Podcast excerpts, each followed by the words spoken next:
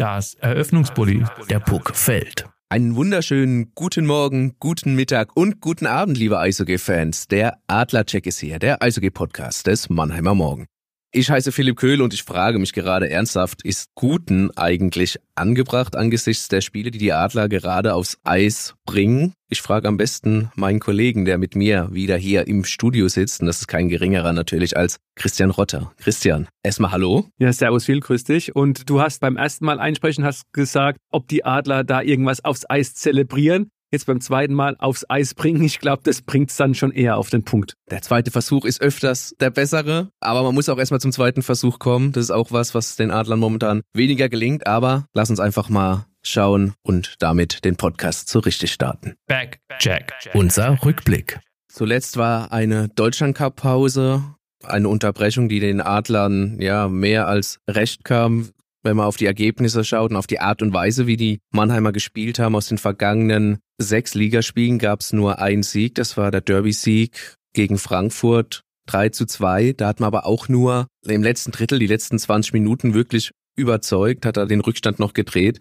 Jeder hat sich gefragt, wie kommen die Adler jetzt aus dieser Pause raus? Es ging zum Champions League Achtelfinale in die Schweiz zu Rapperswil-Jona. Auch eine Mannschaft, die jetzt kein Überflieger ist in der eigenen nationalen Liga.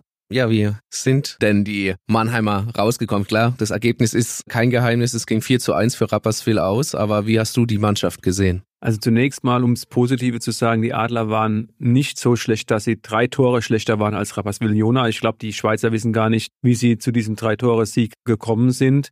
Nämlich nicht, weil sie gut gespielt hätten, sondern weil die Adler wirklich schlecht waren und einfach vorne, hinten, überall viel zu viele Fehler gemacht haben. Und ich frage mich dann, wenn du die Statements einiger Spieler nach der Partie hörst, die gemeint haben, zum Beispiel, ich will jetzt keine Namen nennen, aber man hätte einfach die Rebounds nicht reingemacht. Und da frage ich mich, welchen Rebound denn überhaupt? Es gab überhaupt gar keine Rebounds, gar keine Nachschüsse. Ich kann nur hoffen, dass intern andere Worte gefunden werden, als die, die äh, zur Öffentlichkeit rausdringen, weil man muss sich ja nicht in die eigene Tasche lügen. Das war keine gute Leistung. Ich habe dann noch mit Corbinian Holzer telefoniert. Der hat das richtig gut angesprochen, hat gesagt, wir waren einfach zu dumm und das ist so und das ist die Wahrheit. Das brauchen wir auch nicht um den heißen Brei reden. Ich hoffe, dass es mehr Leute gibt, die ähm, ja die Zeichen der Zeit erkannt haben, weil das war gar nichts. Ich glaube, 19 oder 20 Schüsse, das ist erstmal schon wenig. Ich habe mit dir vorher drüber gesprochen, selbst dieses Tor von Linden Way, das war eigentlich keine große Chance. In 99 von 100 Fällen muss eigentlich ein Torhüter so einen Schuss aus so einem schlechten Winkel, der nicht mal platziert war, der geht dann unter den Beinen durch, ähm, muss er den halten. Und wirklich die einzige richtig große Chance war die, die Tyler Goddett mal wieder nicht gemacht hat. Das muss man auch klar sagen. Wie er da richtig gut sich durchsetzt, über links von Kasten zieht, sich die Scheibe nochmal auf die Rückhand legt und dann eigentlich das offene Tor hat und es dann tatsächlich fertig bringt, da nicht mal äh, den Puck zu versenken. Ansonsten waren es alles Halbchancen. Die Adler haben sich, das hat auch der Kommentator bei sportdeutschland.tv richtig gut erkannt, immer nur außenrum gespielt, selten im Slot. Wie gesagt, es gab überhaupt keine Rebounds und lass uns über die Special Teams meinetwegen auch nochmal ein Wort verlieren. Selbst das Unterzahlspiel, was bis dato ja das Beste in der Champions Hockey League war, ähm, hat gestern nicht funktioniert. Eins von zwei. Wobei man ja auch mal sagen muss, die vielen Verletzten, die spielen da schon auch eine Rolle, weil die alle äh, in Unterzahl auch eingesetzt sind. Und das Powerplay, ja sorry, da musste eigentlich noch glücklich sein, dass das hinten nicht einschlägt. Das waren jetzt ein paar Punkte. Auf jeden Fall gehe ich auch alle so mit dir mit. Was halt noch auffällt, du hast Punkte angesprochen, kein Zug zum Tor, mehr außenrum und so. Das sind auch Punkte, die wir in der vergangenen Saison schon unter Bill Stewart kritisiert haben, dass es momentan einfach fehlt. Das ist bei den Adlern nicht immer so gewesen. Am Anfang der Saison haben sie anderes Hockey gespielt. Auch wenn nicht über 60 Minuten, das muss man dann zusagen. Sie haben es auch am Anfang, als sie Punkte eingefahren haben und weit oben in der Tabelle standen, es nie geschafft, wirklich 60 Minuten äh, das Spiel durchzuziehen. Aber es hat ja trotzdem gezeigt, es reicht in der Liga auch erstmal, wenn du nur 40 Minuten vielleicht ein Spiel komplett durchziehst, in der Stärke, die du eigentlich hast. Aber lass uns noch mal kurz auf die Fehler eingehen, die du angesprochen hast, vorne wie hinten. Was halt vor allem auffällt, hinten sind die Fehler, du verlierst Pucks in der eigenen Zone, du verlierst dann recht schnell die Zuordnung, das passiert immer, immer wieder. Und wenn du vorne den Puck verlierst, stehen deine Verteidiger oft zu weit auseinander auch wie gestern zum Beispiel in Jordan Murray, den man vielleicht mal ansprechen muss, ohne jetzt mit dem Finger direkt auf ihn zu zeigen, aber es ist schon sehr, sehr auffällig in dieser Saison einfach. Alle drei Adlerstürmer checken vor, sind in der gegnerischen Hälfte, haben aber noch nicht den Puck.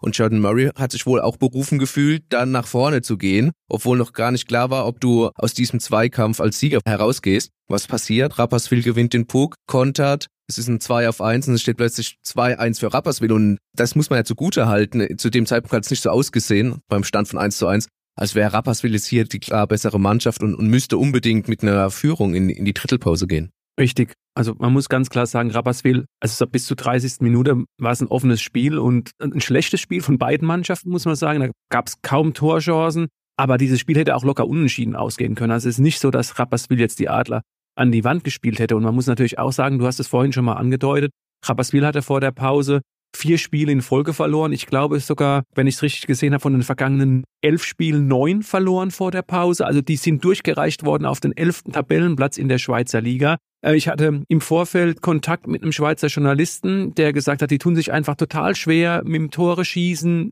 im Schnitt vielleicht so zwei. Dann die Ausländer würden in diesem Spiel nicht funktionieren und im Endeffekt schießen die sogar vier Tore gegen die Adler und die Ausländer treffen. Auch dieser neue Spieler Frick, der gekommen ist. Vom SC Bern, ja. Der trifft dann und bei den Adlern läuft gar nichts. Du hast die Szene zum 1 zu 2 angesprochen. Auch wenn wir jetzt da sehr viel drauf haben, viel Kritik üben, man muss schon auch sagen, diese Konteranfälligkeit fand ich gestern jetzt nicht so ausgeprägt. Du hast vollkommen recht, dieses 1 zu 2 darf so nie fallen. Aber ich finde schon auch, dass die Adler da sehr großen Wert auf die Defensive gelegt haben. Auch da, Rapperswil hatte nur 19 oder 20 Schüsse aufs Tor gebracht. Das ist absolut okay von der Defensivleistung. Aber ich gehe natürlich deine Analyse mit. Diese vielen Puckverluste, und man muss natürlich schon auch ansprechen, dass wenn es in der Mannschaft nicht funktioniert, dass es dann doch schon den ein oder anderen Spieler gibt, der absolut die Leistung sucht, das Potenzial hat. Du hast Jordan Murray angesprochen, da bin ich auch komplett bei dir. Ich hatte mir von ihm sehr viel versprochen, weil er letztes Jahr eigentlich so der beste Verteidiger in Wolfsburg auch gewesen ist. Wolfsburg im Halbfinale gestanden, also jetzt kein 0815-Team in der Liga. Genau, so ist es. Und ich finde auch, es ist momentan nicht die Phase in einer Saison, gerade wenn es so läuft, wo du dieses laissez-faire und mal hier und da einen Pass durch die Beine spielen kannst, sondern du musst erstmal hart arbeiten. Und mir ist da eine Szene wieder sauer aufgestoßen, war im Powerplay. Er hat den Puck an der eigenen blauen Linie und will ihn irgendwie mit der Rückhand durch den Gegner quasi durchchippen. Und was ist die Konsequenz? Der Gegner ist ja natürlich nicht Luft, sondern fängt den Puck ab. Und Rapperswil läuft dann ein 2 zu 1 Konter in, in Unterzahl. Hätte da noch die Chance auf den Shorthänder gehabt. Ich finde, sowas geht momentan gar nicht. Wenn es irgendwie gut läuft und du führst mit drei, vier Toren, kannst du mal sowas machen aber nicht in der jetzigen Situation. Also machen solltest eigentlich fast nie, du sollst dem Gegner nie den Puck schenken, aber du kannst es zumindest mal versuchen, ob so ein Pass ankommt. Das, da bin ich ganz bei dir. Was am Ende natürlich nochmal bitter aufgestoßen hat, oder bitter war, Felix Brückmann hat die Adler eigentlich auch mit guten Paraden noch im Spiel gehalten, hat dafür gesorgt, dass sie noch die Chance hatten, zumindest auszugleichen. Und am Ende hat er dann doch auch einen Fehler gemacht, der es zum 4 zu 1 Endstand geführt hat für Rapperswil. Klar, hat sich ein bisschen anstecken lassen, wobei man auch sagen muss, er hat links und rechts einen Verteidiger von sich stehen und eigentlich ist es ja so, dass die Verteidiger dem Torwart zurufen, wo er hinspielen soll. Da hat er sich aber auch den Gegenspieler einfach nicht gesehen, ne? War vielleicht auch ein Missverständnis. Aber Lundskog hat es schon äh, deutlich angesprochen, dass es total überflüssig gewesen ist, dass Felix da so rausgeht. Die Adler haben ja nochmal eine kurze Auszeit genommen und haben auch nochmal darauf hingewiesen, pass mal auf, es ist ja diese Europacup-Arithmetik. Es ist halt so, dass du die Tore mitnimmst ins Rückspiel und ein 1 zu 3 wäre eben eine Ausgangsposition gewesen, wenn du einen Zwei-Tore-Sieg landest, egal ob 2-0, 4-2, 6-4, dann wärst du damit in die Overtime gegangen und ins anschließende Penalty schießt, wenn da kein Tor fällt. Oder du hättest halt die Chance gehabt, einen Drei-Tore-Sieg in der regulären Spielzeit und dann wärst du weitergekommen. Jetzt mit einem 1 zu 4, das ist schon eine Riesenhypothek. Und deswegen hat er auch nochmal an seine Mannschaft daran erinnert, wir ziehen den Torhüter nicht beim Stand von 1 zu 3. Das machst du ja in einem normalen Ligaspiel weil du sagst, ob du 1-3 oder 1-4 verlierst, egal. Aber du willst natürlich gucken, dass du vielleicht den Ausgleich noch erzwingst und dass du dann 90 Sekunden vor Schluss so ein 1 4 kriegst. Also er hat schon in der Analyse gesagt, total unnötig, wie das da gelaufen ist. Und ja, du sagst es, Kommunikation ist, ist A und O und ja, es ist einfach momentan, da läuft alles verkehrt. Und natürlich hast du gedacht, nach dieser Deutscher Cup Pause, die Adler hatten vier Tage frei. Freitags dann wieder mit einem Training eingestiegen. Und es ist natürlich eben nicht so, dass du dann einfach sagst, du lässt alles, was vorher war, hinter dir, sondern es war, ich sag mal, defensiv in dieser Grundordnung fand ich schon eine leichte Steigerung auf wirklich geringem Niveau. Aber es ist natürlich auch so, und das hat Corbinian Holzer dann auch richtig angesprochen, ich glaube, dass viele, und es ist jetzt auch gar nicht so, dass, dass sie was Schlechtes wollen, aber viele fühlen sich momentan berufen, weil einfach in der Offensive auch nichts funktioniert, muss man ganz klar sagen, da funktioniert gar nichts. Auf einmal ganz viel Risiko zu gehen, weil sie sagen, oh, wir müssen es jetzt, wir müssen jetzt, wir müssen jetzt erzwingen. Und dann kriegst du so Sachen wie diesen Konter zum 1 zu 2. Also die Defensive fängt halt nicht hinten an, sondern schon vorne und viele wollen zu viel in zu weniger Zeit und da fehlt dann die Geduld. Die Geduld und vielleicht auch die Leichtigkeit ein bisschen. Es wird viel erzwungen, meiner Meinung nach. Das hast du ja schon auch gesagt. Und ja, diesen berühmten Schalter, den gibt's einfach nicht, dass man glaubt, jetzt nach vier Tagen Training oder so und auch davor vier Tage Pause läuft jetzt alles wieder wie am Anfang. Am Anfang, ich habe es ja schon angesprochen, äh, wurde ein bisschen anders gespielt, erfolgreicher vor allem gespielt. Hast ja auch die CHL als erste abgeschlossen. Natürlich hast du nicht gegen alle CHL-Teams gespielt, aber die sechs Partien, die du hattest, hast du fünf Stück gewonnen und auch nur eins nach Penalty-Schießen verloren. Und hat jeder gesagt, oh, klasse, toll, wir sind die beste Mannschaft von Europa. Natürlich mit einem Augenzwinkern vielleicht ein bisschen überspitzt gesagt. Aber jetzt mal eine andere Frage. Brauchen die Adler momentan diese Champions League überhaupt am Bein, diese Reiserei? Ich meine, du hast ja selbst mit dir genug zu tun. Und jetzt Rückspiel am nächsten Dienstag zu Hause 19.30 in der SAP Arena gegen Rapperswil. Musst du diesen 1-4 Rückstand jetzt überhaupt noch aufholen, um ins Viertelfinale zu kommen? Oder ohne jetzt zu schwarzmalerweise vielleicht nicht sogar besser, wenn man sagt, ja, also wenn wir diese Reiserei unter der Woche jetzt nicht mehr haben, so schön die Spiele gegen internationale Topgegner sind, wir müssen uns ein bisschen auf uns und auf die Liga konzentrieren. Ja, es ist tatsächlich ein zweischneidiges Schwert. Ich habe komischerweise jetzt die gleiche Frage gestern Corbinian Holzer gestellt, ob sie jetzt vielleicht auch einen Vorteil haben für dieses Freitagsspiel, Freitagabend 19.30 gegen die Fischtown Pinguins Bremerhaven in der SAP Arena. Und das sagt er, ja gut, wir haben jetzt ein Spiel mehr jetzt gemacht als Bremerhaven, sind so ein bisschen im Rhythmus. Aber die Reiserei, die, die zehrt natürlich schon an dir und es ist natürlich immer auch eine Frage, wie gehen die Adler so ein Spiel an. Ich finde zum Beispiel, wenn du die Champions Hockey League, ich finde es gut, dass die Adler sie ernst genommen haben und es wäre ja auch für das Standing der Liga gut gewesen, wenn die Adler endlich mal das Viertelfinale erreicht hätten. Bis jetzt war immer das Achtelfinale Endstation. Ich glaube, die Chancen waren noch nie so gut wie in diesem Jahr. Auch wenn Rapperswil keine Laufkundschaft ist, aber wir haben es angesprochen. Die haben sich ja als 16. gerade noch so für dieses Achtelfinale qualifiziert und haben echt keine Bäume ausgerissen. Was ich eben auch nicht verstehe, und da kommt ja noch was dazu, was wir jetzt auch nochmal ansprechen können. Die Adler haben ja auf dem Transfermarkt nochmal nachgelegt, haben Magnus Eisenmenger geholt, 23-jähriger Stürmer, ist der jüngere Bruder von Maximilian Eisenmenger, der ja wirklich eine sehr gute Entwicklung bei den Adlern genommen hat. Hat ja auch den Deutschland Cup gespielt, da reden wir ja auch nochmal kurz drüber. Und sie sagen, sie holen sich natürlich vor allen Dingen den, den Magnus Eisenmenger, um mit vier Sturmreihen spielen zu können um die Last auf mehrere Schultern zu verteilen, was komplett richtig ist, um eben alle Reihen rollen zu lassen. Das ist natürlich auch klar, wenn eine vierte Reihe Eiszeit bekommt, können die ersten drei Reihen ein bisschen durchschnaufen. Was ist dann eben so? Und das muss ich tatsächlich auch dem Trainer Johann Unskruck ankreiden. Dann spielt diese vierte Reihe fast gar nicht. Da frage ich mich, äh, warum holen die dann einen Spieler, um, um vier Reihen spielen lassen zu können? Und die kommen vielleicht die ersten zwei Shifts im Spiel und dann, wenn das Spiel schon entschieden ist. Und ansonsten hocken die Jungs draußen. Und es war jetzt nicht so gestern, ist ja manchmal so, wenn ganz viele Strafen passieren, dass eben deine Topstars viel Unter- und Überzahl spielen müssten. Nein, es gab drei Strafen gegen die Schweizer, zwei Strafen gegen die Adler. Da bist du eigentlich in einem ganz guten Fluss, um vier Reihen komplett immer durchlaufen lassen zu können. Und es passiert eben nicht. Und gerade wenn eine Mannschaft doch ne, vor der Deutschland Cup Pause hieß es mental müde, kommt die körperliche Müdigkeit auch dazu. Wenn du sowas konstatierst, dann musst du doch mit vier Reihen spielen. Und das verstehe ich nicht. Und genau das ist jetzt natürlich der Punkt. Die anderen drei Reihen haben jetzt vielleicht wieder zu viel Eiszeit gehabt und End vom Lied ist dann halt dann gegen Bremerhaven könnten dann schon die Körner im letzten Drittel fehlen. Absolut, auch weil es hieß, äh, nachdem die ganzen Verletzten, die sind ja spielweise, sind ja Spieler ausgefallen, die Akteure der Adler ausgefallen, sei es dann Jordan Swartz, Stefan Leubel, äh, McInnes, sind ja nach jedem Spiel gab es neuen Verletzten. Und da hieß es dann auch, ja, es sind andere Spieler da, die dann diese Rollen übernehmen müssen. Die Jungen müssen auch eine größere Rolle übernehmen, aber klar, wenn du sie nicht aufs Eis bringst, können sie auch keine größere Rolle oder überhaupt eine Rolle dann übernehmen, außer die äh, links wie rechts die Bank zu wärmen. Genau, das ist ja auch ein Zeichen an, an die Mannschaft, wenn du gut spielst, aber trotzdem nicht mehr Eiszeit bekommst. Es gibt diesen englischen Spruch, play good, play more wenn man jetzt zum Beispiel bei der Verteidigung anfangen, also bei der vierten Sturmreihe kann ich jetzt wirklich nicht sagen, die haben, die konnten sich ja gar nicht zeigen, aber Paul Meyer, lass uns, lass uns mal über Paul Meyer sprechen. 18-jähriger Verteidiger der Adler. Äh, nicht nur, weil er dieses 1-1 vorbereitet hat, aber ich muss sagen, äh, ich habe gestern keinen großen Fehler von ihm gesehen. Und stattdessen lässt du andere Verteidiger, wir hatten schon über Jordan Murray, da gibt's aber bestimmt auch noch weitere, die momentan der Leistung hinterherlaufen, lässt du die ganze Zeit spielen. Also auch für dieses Mannschaftsgefüge ist, finde ich, ist es kein gutes Zeichen, wenn da nicht mal vom Trainerteam äh, auch mal eine Ansage kommt und du sagst, okay, ich lasse jetzt die spielen, die keine Fehler machen. Wäre stringent auf jeden Fall, ja. Check. Wir schauen voraus. Christian, du hast Bremerhaven schon angesprochen. Das ist der nächste Gegner der Adler am Freitagabend in der SAP Arena.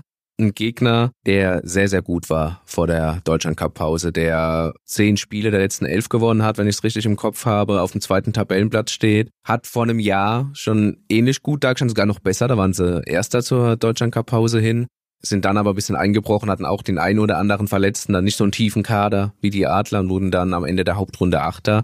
Auf was muss sich denn Mannheim einstellen, unabhängig davon, dass man viel mit sich selbst beschäftigt ist? Ja, ich glaube, momentan ist echt eine Phase, da darfst du nicht nach dem Gegner gucken. Pavel Groß hat es ja immer gesagt, wir schauen zu 90 Prozent auf uns und 10 Prozent auf den Gegner. Deswegen glaube ich auch nicht, dass die Adler sich jetzt zu sehr mit den Fishtown Penguins beschäftigen werden, sondern sie müssen erstmal gucken, dass das eigene Spiel läuft. Komischerweise in Bremerhaven haben die Adler eines der besten Spiele in diesem Jahr absolviert ist ja immer schwer, da auch an der Nordseeküste zu spielen, haben aber das Spiel gewonnen. Und auch da hat Corbinian Holzer gestern nochmal im Gespräch mit mir darauf verwiesen, dass sie da eben sich dran erinnern sollen, wie sie gespielt haben. Auch Bremerhaven hat momentan den einen oder anderen Ausfall, hat die aber momentan besser kompensiert. Und wenn wir über die Ausfälle sprechen, es ist ja immer so, ist ja manchmal auch, ich muss jetzt wirklich anfangen zu lachen, lustig, darauf zu warten, dass zum Beispiel jetzt Ende des Monats äh, Jordan Schwartz und oder Chris Bennett zurückkommen. Aber es ist ja nie so, dass du dann keine neuen Verletzten mehr bekommst. Also Verletzte gehören zu einer Saison dazu. Und es ist dann die Frage, wie kompensierst du die? Und Natürlich kannst du dann hoffen, dass sich bis dahin nichts äh, weiter am Kader verändert, also dass du keine neuen Verletzten bekommst. Aber du musst dich immer darauf einstellen für den Fall, dass es so ist. Und deswegen gerade jetzt in der Phase, ja, am, Sonntag geht's dann nach Ingolstadt. Die haben auch underperformed bislang in der Saison, müssen wir uns auch nicht in die Tasche lügen. Die haben letztes Jahr mit der Finalteilnahme mehr als überzeugt. Im Halbfinale ja die Adler rausgeworfen. Das wird auch schwer, weil die wollen ja auch so einen Neustart nach der Deutschland-Cup-Pause, wollen da durchstarten. Hast du ja angesprochen, diese Sache, dass es dann schon am Dienstag wieder gegen Rapperswil geht mit dem Rückspiel. Corbinian Holz hat gesagt, im Eishockey ist es schön, dass du nach einer Niederlage sehr schnell aufstehen kannst und die wieder ausmerzen kannst. Momentan ist es halt so, die Adler haben sechs der vergangenen sieben Spiele verloren, egal ob DL oder Champions Hockey League. Es kann natürlich sein, dass sich die Negativspirale weiterdreht und äh, dass wir dann in den nächsten Wochen über noch ganz andere Themen sprechen müssen. Bin ich ganz bei dir. Der Weg aus der Spirale raus und gehe auch alles mit. Nur ein Satz noch zu Bremerhaven, kann mich auch gut an das Spiel erinnern in Bremerhaven. War auch das erste Spiel von Niklas Proske, den sie dann äh, ja mehr oder minder im Tausch für Taro Jentsch aus Iserlohn geholt haben. Und die Adler haben damals, Proske war neu, keine Sekunde mit den Adlern trainiert, ist donnerstags angekommen, direkt mit dann nach Bremerhaven am Freitagmorgen per Flieger. Und die Adler haben mit vier Reihen durchgespielt, dieses Spiel. Nur nochmal, um darauf zurückzugreifen, aber was auch noch ein wichtiger Punkt ist, sie haben auch eiskalt zugeschlagen. Nämlich als sie den Ausgleich bekommen haben, kann ich mich dran erinnern, hat Chris Bennett dann auch direkt wieder das 2-1 eine Minute, anderthalb Minuten später geschossen. Und diese Kaltschnäuzigkeit fehlt dir natürlich auch ein bisschen. Vielleicht hast du damals, die Leistung hat sehr reif gewirkt, aber mit dieser Kaltschnäuzigkeit, klar, ist eine Sache von Qualität, kannst du aber vielleicht auch die eine oder andere Sache ein bisschen überspielen. Bin voll und ganz bei dir, Phil. Es ist vielleicht auch eine Frage beziehungsweise eine Überlegung wert, Du hast jetzt die letzten Spiele dann immer diese vierte Reihe gehabt mit Simon Thiel und Yannick Proske und jetzt kam Magnus Eisenmenger als neuer Spieler rein. Das sind die drei Jungen zusammen, die dann wenig Eiszeit bekommen haben. Und du hast es ja richtig angesprochen. Yannick Proske hat in einer guten Reihe gespielt, als er da in Bremerhaven war. Also in einer vorderen Reihe wurde da reingeworfen. Es ist natürlich die Frage, es, es funktioniert in den anderen Reihen doch momentan nicht. Ob du nicht vielleicht die Jungen auch ein bisschen mehr aufteilst, dass du also Simon Thiel mit seiner Schnelligkeit Klar, er hat bis jetzt auch keine so gute Saison gespielt, aber die Frage ist halt, er kann es ja auch gar nicht zeigen. Mit nicht mal fünf Minuten Eiszeit im Schnitt ist es natürlich schwer, ja. Ob du die nicht in die, in die vorderen Reihen integrierst, um dann vier ausgeglichenere Reihen zu haben. Weil ansonsten hast du dann wieder den Druck, okay, die vier Jungen sind die vierte Reihe und die bringst du nicht. Und das kann es nicht sein. Zumal, äh, wir haben es vorhin angesprochen, die Leichtigkeit ein bisschen fehlt und man weiß, die Jugend in Anführungszeichen bringt da vielleicht eher die Leichtigkeit mit, macht sich vielleicht nicht ganz so viele Gedanken drüber. Und wenn man da ein bisschen durchmixt und da die Ausgeglichenheit hat, bin ich bei dir, wäre zumindest mal ein Versuch wert. Offside. Unser Blick über die Bande. Christian, du hast ihn angesprochen vorhin schon. Äh, natürlich, es war Deutschland Cup Pause, weil der Deutschland Cup einfach stattgefunden hat. Ein Länderturnier der Nationalmannschaften in Deutschland. In diesem Jahr war es in Landshut, im neu umgebauten Landshuter Stadion. Und was noch neu war, nicht nur die Männer haben gespielt, die deutsche Männernationalmannschaft, sondern auch die Frauen waren erstmals dabei. Statt ihr normales Vier-Nationen-Turnier in, in Füssen zu absolvieren, jetzt parallel mit den Männern, beziehungsweise haben immer vor den Männern gespielt, gegen Dänemark gewonnen. 1 zu 0. Dann aber zwei Spiele gehabt gegen Finnland und gegen Tschechien. Beides Teams, die bei Weltmeisterschaften um Medaillen mitspielen. Da gab es eine 1 zu 8 Niederlage gegen Finnland und 0-8 gegen Tschechien. Ist auch wieder das berühmte zweischneidige Schwert. Auf der einen Seite dieses Präsentieren vor vielen Zuschauern. Es waren ja deutlich mehr Zuschauer da, als zum Beispiel jetzt in, in Füssen gewesen wären. Also Topspiel auch gegen Tschechien um die 3000 Zuschauer. Und äh, in Füssen hättest du vor ja, fünf Zuschauern gespielt, jetzt überspitzt gesagt. Und auf der anderen Seite aber natürlich auch das sportliche Bild, was du ein bisschen abgegeben hast. Wie siehst du die Frauen zumindest mal, um da kurz einzuhaken? Ja, also zunächst mal war das natürlich eine super Sache, dass die beide am gleichen Traditionsstandort gespielt haben. Wir hatten ja eine Story dann auch bei uns in der Zeitung und digital natürlich auch über Jennifer Miller, die das Tor, das Siegtor gegen Dänemark geschossen hat, ist ja eine Spielerin der Maddox Mannheim die dann auch gesagt hat, es war einfach eine geniale Atmosphäre für so ähm, junge Frauen, in diesem Stadion zu spielen, vor so viel Publikum zu spielen. Und zum Sportlichen muss man natürlich sagen, das ist das Spiegelbild. So ist es halt eben momentan. Deutschland spielt unter den Top 8, Top 10 mit, aber für die ganz Großen, also USA, Kanada, Finnland, Tschechien, Schweden, ja, da reicht's momentan noch nicht. Und deswegen haben mich die Ergebnisse jetzt nicht überrascht. Das spiegelt dann schon den Status quo äh, wieder. Für Mannheim war es natürlich toll, dass so ein großes Kontingent der Maddox dabei gewesen ist. Und wie gesagt, Jennifer Miller trug sich gleich in die Torschützenliste rein, hat 50 Prozent aller Turniertore für Deutschland geschossen, wenn man es sagen will.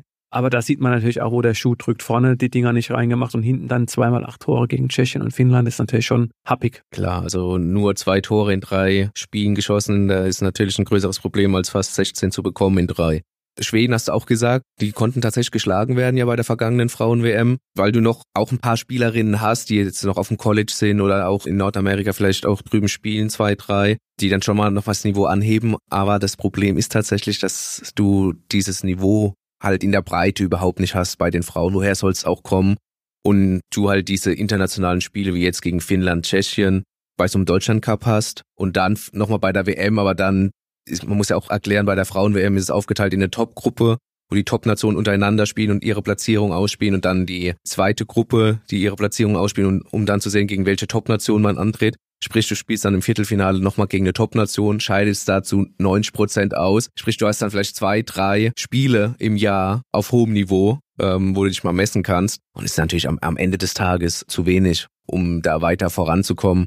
Da muss man dann schon überlegen, was ist machbar damit die Frauennationalmannschaft, aber auch die Frauen-Eishockeyspielerinnen an sich ihr Niveau weiter steigern können. Es gibt ja interessante Entwicklungen momentan im Frauen-Eishockey im Deutschen. Also München soll ja daran interessiert sein, eine Frauen-Eishockey-Bundesligamannschaft zu installieren. Also da ist schon einiges am Laufen und lass uns in fünf Jahren nochmal drüber reden. Vielleicht äh, sind jetzt gerade die ersten richtigen Schritte dann auch eingeleitet worden. Der ERC Ingolstadt hat ja eine Frauenmannschaft, die Eisbären Berlin als Eisbären Juniors Berlin äh, haben eine Frauenmannschaft. Vielleicht ist das der Weg, dass die, dass die Männer, ja, die Männermannschaften aus der DEL vielleicht ein, ein Frauenteam einfach dann auch stellen, stemmen aber klar ist auch, auch im deutschen Eishockey ist nicht so viel Geld. Es müssen dann eher schon die Teams sein, die jetzt nicht auf, auf jeden Euro gucken müssen, wie du es ja schon angesprochen hast, dann mit München vielleicht auch die Adler dann. Gibt natürlich auch ein Negativbeispiel. Du hast ja gesehen, was in Köln passiert ist. Hatten eine Frauen-Eishockey-Mannschaft in der Bundesliga jetzt nicht mehr. Das ist natürlich auch immer eine Frage von Konzept, Umsetzung. Es gibt ja, ohne jetzt da in die Tiefe zu gehen, auch dieses Fünf-Sterne-Konzept im deutschen Eishockey, wo die Vereine so bestimmte Punkte erfüllen müssen,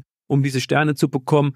Eventuell wird das nochmal integriert oder mehr integriert in dieses Konzept. Und tatsächlich, wir haben in, in Mannheim eine Frauen-Eishockey-Mannschaft in der Bundesliga, ohne jetzt irgendwie zu wissen, dass da Gespräche laufen. Aber vielleicht könnte es da dann tatsächlich noch eine, eine Anbindung geben. Aber das ist, glaube ich, wirklich noch Zukunft. So viel zu den Frauen. Kommen wir noch kurz zu den Männern. Die haben das Turnier gewonnen. Zum dritten Mal in Folge, zum zehnten Mal, glaube ich, insgesamt gewonnen. Es waren auch zwei Adlerspieler dabei. Es gab ja so ein bisschen erstmals die Absprache von jedem DL-Club mindestens ein Spieler, maximal so zwei. Es war auch in einem oder anderen Club drei. Nach Nachnominierung waren es dann auch sogar einmal auch mal vier bei Düsseldorf, zwischenzeitlich mitzunehmen. Und das aus den Mannschaften von Mannheim, Ingolstadt und München, die CHL spielen, die dann sonntags nicht mehr zum Einsatz kommen beim abschließenden Spiel gegen die Slowakei. Tobi Rieder, der ja ein gebürtiger Landshuter ist, für den es ein ganz großes Anliegen war, da mal aufzulaufen, hat auch nur das erste Spiel gemacht, war ja mit Vöxio Lakers, den schwedischen Meister, in der Champions League vertreten, hat ja gegen Ingolstadt gespielt. Er hat sogar nur das Spiel am Donnerstag gemacht und ist dann wieder abgereist. Ja, aber von den Adlern waren eben zwei Spieler dabei, zwei junge Spieler. Arno Tiefensee im Tor hat auch gespielt gegen Dänemark direkt. und äh, Maximilian Eisenmenger haben wir auch schon angesprochen, hat gegen Dänemark und dann äh, samstags gegen Österreich gespielt. Wie hast du die beiden Adlerjungs denn gesehen? Ja, zunächst mal muss man fairerweise sagen, wir waren dieses Mal nicht in Landshut. Wir haben die vergangenen Jahre immer den Deutschland Cup besetzt, aber aus lokaler Sicht war das Abschiedsspiel von Christoph Ullmann und Markus King am Freitag einfach wichtiger. Grüße gehen raus an Ulle und King. War ein fantastischer Abend vor über 8000 Zuschauern in der SAP Arena. Viele Emotionen, viele Tränen vergossen, aber auch viel gelacht. War echt schön. Die Trikots mit der 47 und der 17 hängen jetzt unter dem Hallendach der SAP Arena. Man könnte natürlich auch sagen, das war so das Highlight aus Mannheimer Eishockey-Sicht in den vergangenen Wochen, weil die Adler nicht so sehr da mitgezogen haben. Und deswegen waren wir nicht vor Ort. Wir haben uns die Spiele aber natürlich äh, angeschaut bei Magenta und ich kann nur sagen, beide haben total überzeugt. Arno Tiefensee im Tor im ersten Spiel gegen äh, Dänemark so sehr, dass dann auch die deutsche Presseagentur die Story, den Nachdreher, sagt man im Fachjargon, an ihm aufgezogen hat. Maximilian Eisenmenger hat wichtige Bullies gewonnen, gerade die Defensivbullies, hat dann auch sein erstes Länderspieltor geschossen, auch wenn es in Anführungszeichen nur ein Empty Netter war, dann zum 4-1 Endstand. Aber er hat genau da weitergemacht, wo er im Verein bei den Adlern aufgehört hat.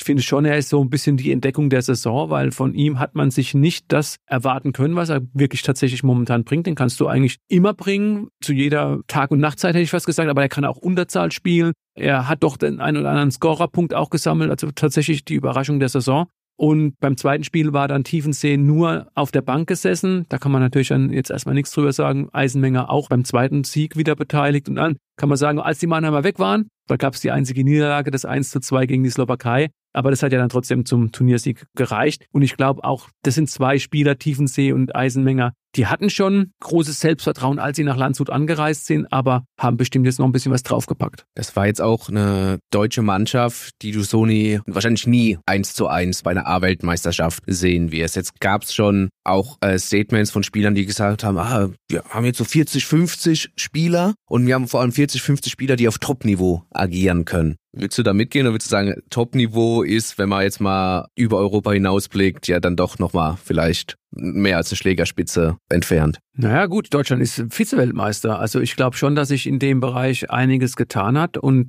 vor ein paar Jahren war es so, da hast du tatsächlich meistens mit den besten Spielern beim Deutschland Cup gespielt und hast immer nur gesagt, ja, die Nordamerikaner sind ja jetzt nicht da. Jetzt hast du eine Mannschaft, das sind bestimmt nicht die Leistungsträger aus der deutschen Liga. Trotzdem gewinnst du den Deutschland Cup und kannst, hast den Luxus quasi darauf zu verweisen, ja, unsere besten Deutschen aus der DL haben ja nicht gespielt und unsere Topstars in Nordamerika haben nicht gespielt.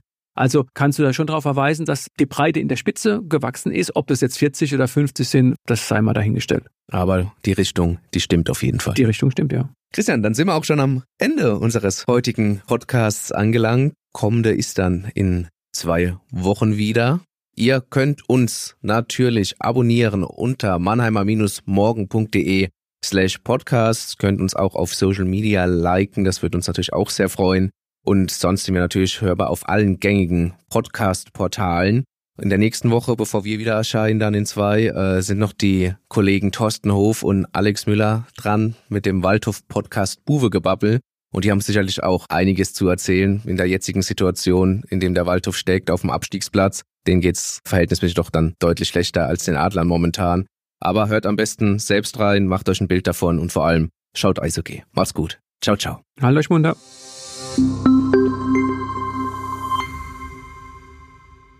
Ein Podcast des Mannheimer Morgen.